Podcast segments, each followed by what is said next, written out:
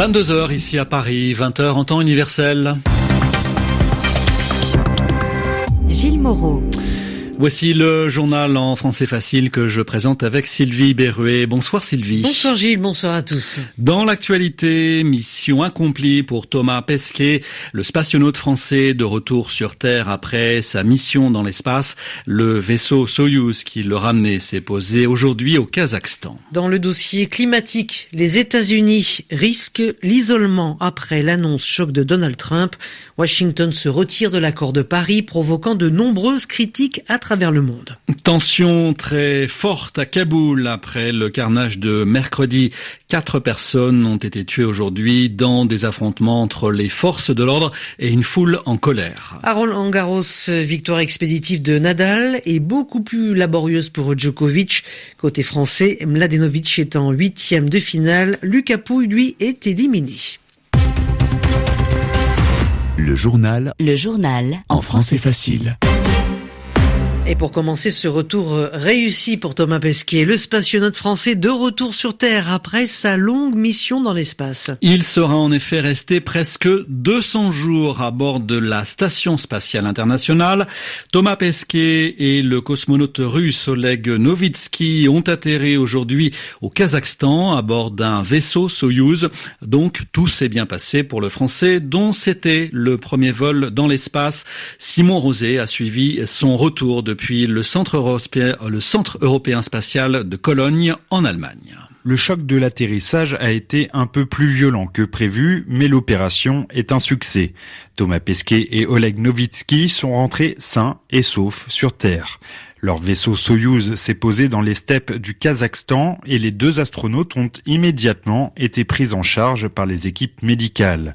Un séjour de six mois dans l'espace laisse des traces. Les muscles de leurs jambes n'ont presque pas été sollicités pendant cette période. Il faut donc qu'ils s'habituent à nouveau à la gravité terrestre et ont encore pour l'instant besoin d'aide pour marcher. Thomas Pesquet passe la nuit au Centre européen des astronautes à Cologne en Allemagne. Il va y retrouver sa compagne qui l'y attend, mais ils ne pourront pas profiter très longtemps de leur retrouvailles.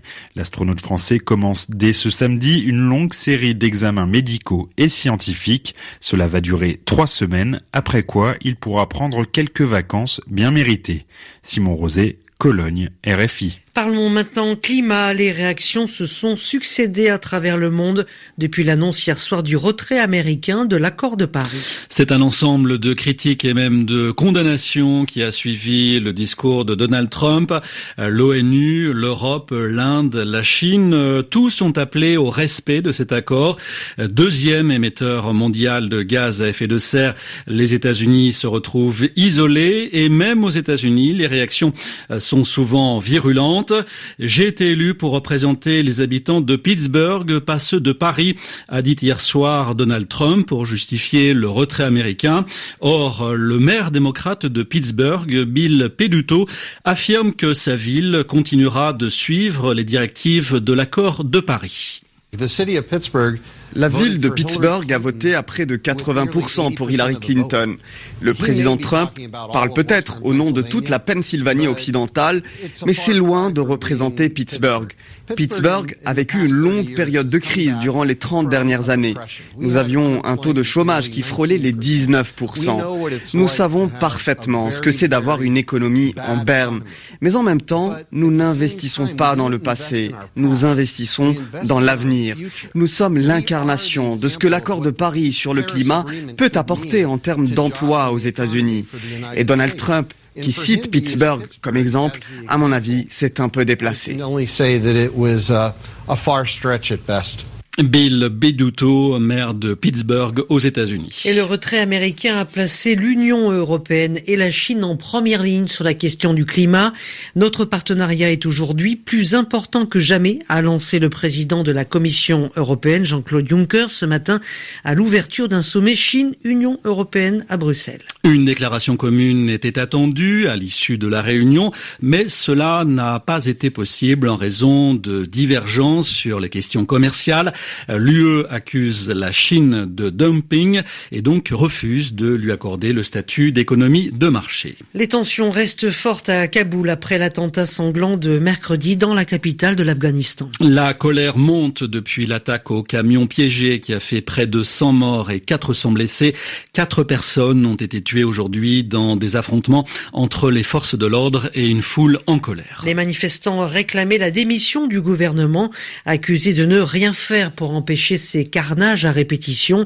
La police a tiré à balles réelles pour disperser des centaines de manifestants qui tentaient de marcher sur le palais présidentiel. Deux jours après le crash d'un hélicoptère militaire dans le sud-est de la Turquie, les séparatistes kurdes du PKK affirment que l'appareil a été touché par leurs tirs.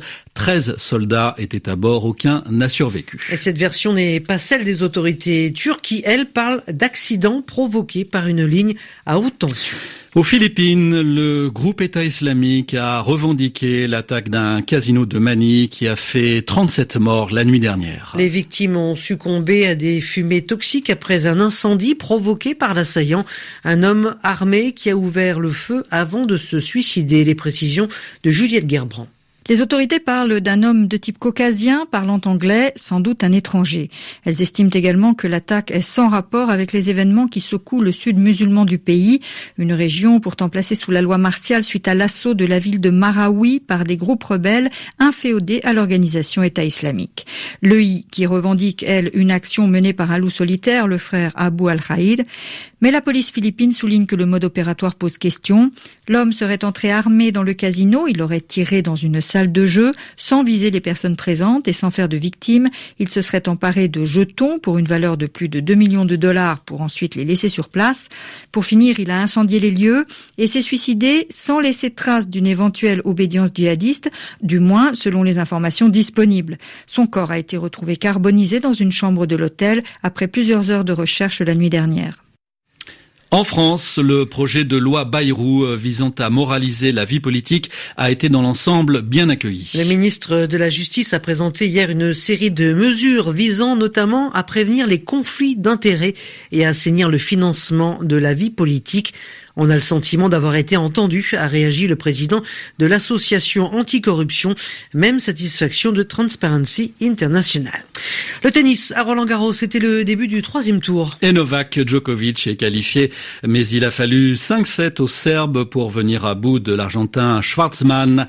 Rafael Nadal, lui, a été plus qu'expéditif. Victoire en trois petits sets face au Géorgien Basilashvili, 6-0, 6-1, 6-0. Parmi les autres qualifiés du jour, Milos Raonic et Dominique Thiem. Quant au Belge David Goffin, il a abandonné en raison d'une blessure à la cheville. Et côté français, Christina Mladenovic est en huitième de finale après avoir battu l'américaine Rogers. En revanche, le tournoi s'arrête pour Lucas Pouille, éliminé par l'Espagnol Albert Ramos. il y a aussi du football ce soir. La France joue en match amical à Rennes contre le Paraguay. Match amical mais préparation importante en vue de France-Suède euh, dans une semaine. Cette fois pour une qualification au Mondial 2018. Éric Chorin, vous êtes à Rennes pour RFI. Tout se passe bien pour les Bleus? Oui, on joue depuis 6 minutes dans la deuxième période de ce match et toujours deux buts à zéro euh, pour euh, l'équipe de France. Deux buts inscrits euh, dans le premier quart d'heure par Olivier Giroud à la sixième minute tout d'abord. Un débordement et un centre d'Ousmane Dembélé pour une reprise plat du pied d'Olivier Giroud. Et puis à la treizième, un très beau travail de Dimitri Payet hein, qui a repiqué vers l'axe, éliminé un défenseur et, et trouvé la tête d'Olivier Giroud à mi-hauteur. 25e but d'Olivier Giroud en équipe de France.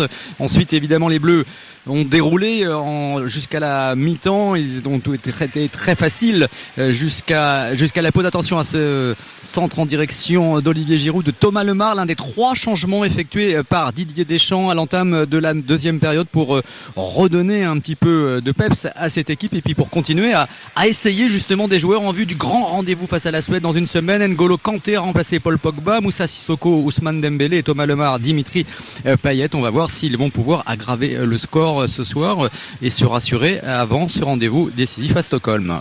Merci Eric Chorin en direct de Rennes. Et puis à propos de football, enfin, lors de la grande finale approche, Juventus de Turin, Real Madrid demain soir en finale de la Ligue des Champions à Cardiff. C'est la fin du journal en français facile. Merci de l'avoir écouté.